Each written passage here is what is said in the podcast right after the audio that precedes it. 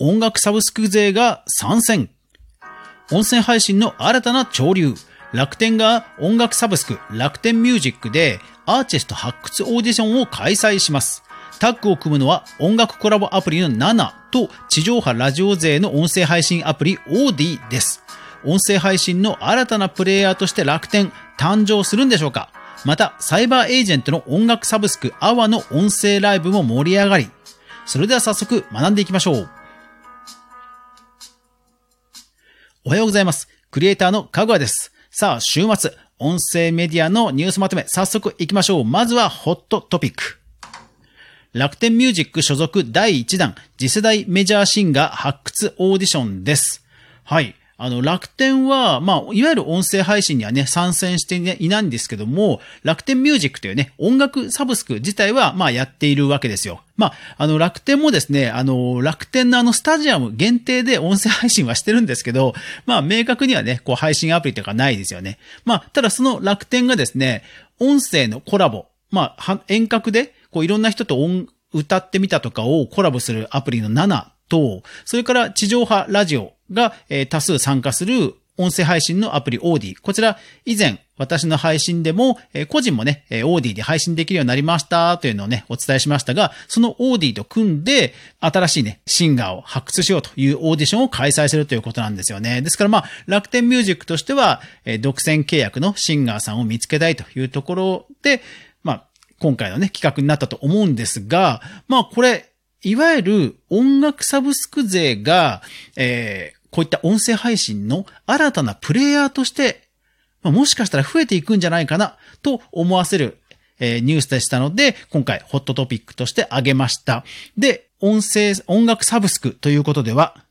はい、もう次早速行きましょう。戦略テック関連です。はい。えー、アワ、サイバーエージェントグループの音楽サブスクアワに関して2つ。はい。まずは、えー、アワでですね、えラウンジという、えー、一般の人も、えー、アワの音楽を使ってラジオ DJ のようなノリで音声配信がライブ配信できる、えー、ラウンジという機能がね、えー、一般公開されたということも私のこの、えー、ニュースまとめで、各地でお伝えしましたが、えー、それがですね、まあ、その中でも、えー、人気のシンガーさんが、えこれだけいますよという公式リリースが、まずは発表されていました。そしてその次に、はい、ラウンジ、この、え一般ユーザーもライブ配信できるラウンジという中で、はい、投げ銭ギフト、ついに実装されました。いやー、この辺はね、本当にさすがサイバーエージェントだなと。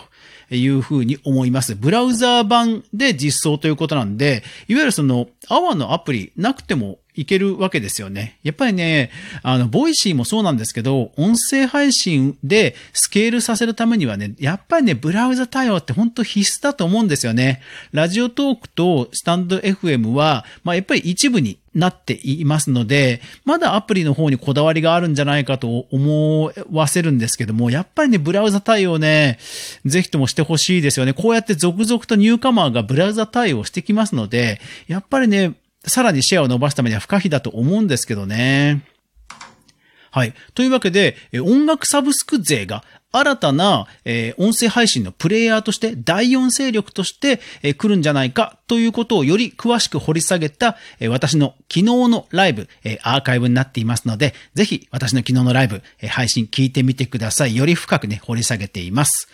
さあ、他の戦略テック関連見ていきましょう。今回、そのスタンド FM とラジオトーク、先週ね、えー、Apple の、えー価格改定に伴ったコインのね、改定の話お伝えしましたが、まだなんかね、その、アップルの方でバタついてるんだか、えー、コインの交換の、えー、システム移行がうまくできていないそうです。えー、スタンド FM ラジオトークの方は今しばらくお待ちください。ただ、ラジオトークの方はウェブ対応していますので、えー、ウェブの方からチャージすることをお勧めします。まあ、そっちの方がね、お得でもありますしね。はい。それから Spotify もね、今週はちょっと動きがありましたよ。まず、えー、有害コンテンツの検出をする企業を買収したそうです。まあ、逆に言うとようやく、やっとかって感じですよね。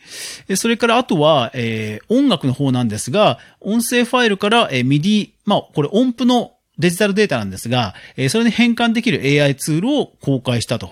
いやー、これもまた、うん、新たなレコメンドとかに関係してきそうですよね。はい。それから Radiotalk は2件で、えー、規約違反者の報告、それからユーザーアンケートをね、えー、結果発表してました。で、新たなユーザーアンケートも告知がありましたので、 Radiotalk ユーザーの方は、えー、アンケート、え、協力して、プラットフォームをね、盛り上げていくといいんじゃないかなと思います。あとは、えー、 audiobook.jp が、えー、ミートアップのリアルイベントをね、開催するということですね。いやだから前回のリアルイベントがね、盛り上がってるなんて話をしましたが、 audiobook.jp もね、えミートアップをやるということで、オーディオブック JP も以前から結構イベントはやっていたので、いよいよね、コロナ後のイベントの盛り上がりというのがね、続々と本格化していきそうですね。はい。では、コンテンツ、コラム関連行きましょう。えまずはですね、こちらですね、 OVER THE SUN。はい。超人気ポッドキャスト番組ですが、このオーバーザさんがですね、リアルイベントをやりまして、大盛況で終わったというニュースです。いや、すごいですよ。だって、あの、東京のヒューリヒューリックホールに、およそ800人のリスナーが集結と。いや、音声番組ですよ。音声音声配信で800人ですからね。いや、すごいですよね。で、しかも、えー、アーカイブも、あるそうなんですが、それなんと有料で2500円だそうで、えー、発売が16日からなんですが、これもかなり売れそうですよね、この勢いでいくとね。うん。はい。この、えー、オーバーザさんご存知ない方はぜひ、Spotify など、えー、ポッドキャストアプリで探してみてください。ジェーン・スーさんという方と、えー、堀井美香さんという二人の女性がですね、えー、トークをする、えー、番組で非常に人気でございます。ポッドキャストアワードでも、えー、顔、ランクインをしているという人気番組です。まだまだね、この勢い続き、うん、もっと盛り上がっていきそうですね。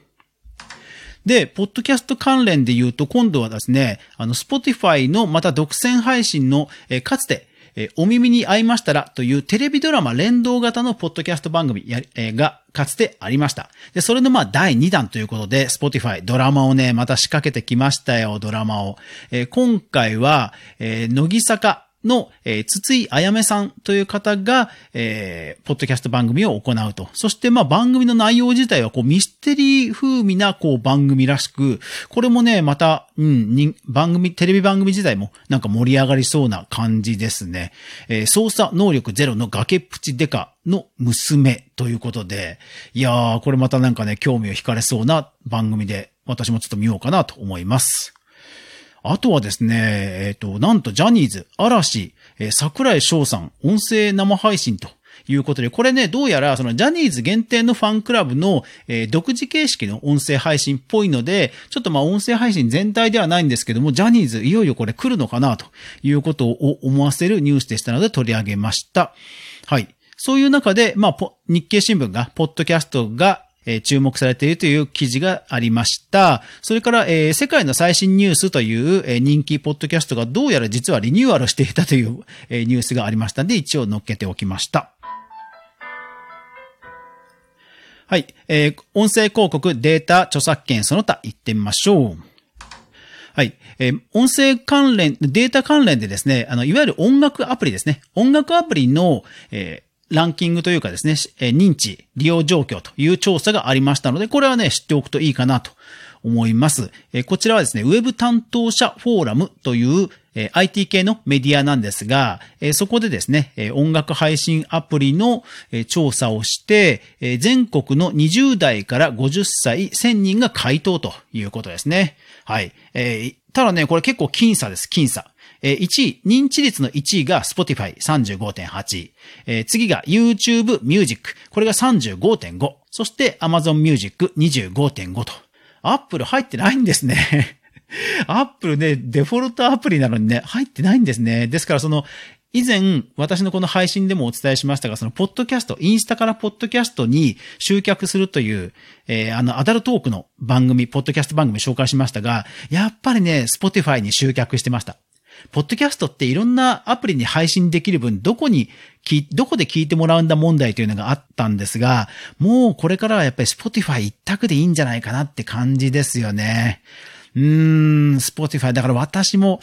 ね、悩ましいですね。はい。ですので、この調査もですね、非常に興味深いですので、ぜひぜひ皆さん実際の数字を見てみてください。あとは、うん、そうですね。はい。いろんな調査内項目が入っています。えそれからとデバイスですね。日本、中国、アメリカなどの iPhone、Android などなどのデバイスの調査が MMD というね、え結構調査ではよく出てくる会社さんの調査で出てきました。え日本ではわずかに Android がなんかどうやら勝ってるっぽいです。はい、意外でした。うん、アメリカの方が iPhone の方が増えてるっぽいですね。はい。えー、あと著作権その他で言うと今週はね、川本誠さんのあのサブスクだと収入が少ないっていうのがね、本当話題になってましたね。あと、著作権周りで言うと、ブルース・ウィリスさん、あの映画俳優のブルース・ウィリスさんが自分の顔、デジタルツインを、えー、権利を売却したと。ですから、彼が、えー、演じなくても、彼のデジタルキャラクターが、え、演ずるということが今後あり得るという話も私は注目しましたね。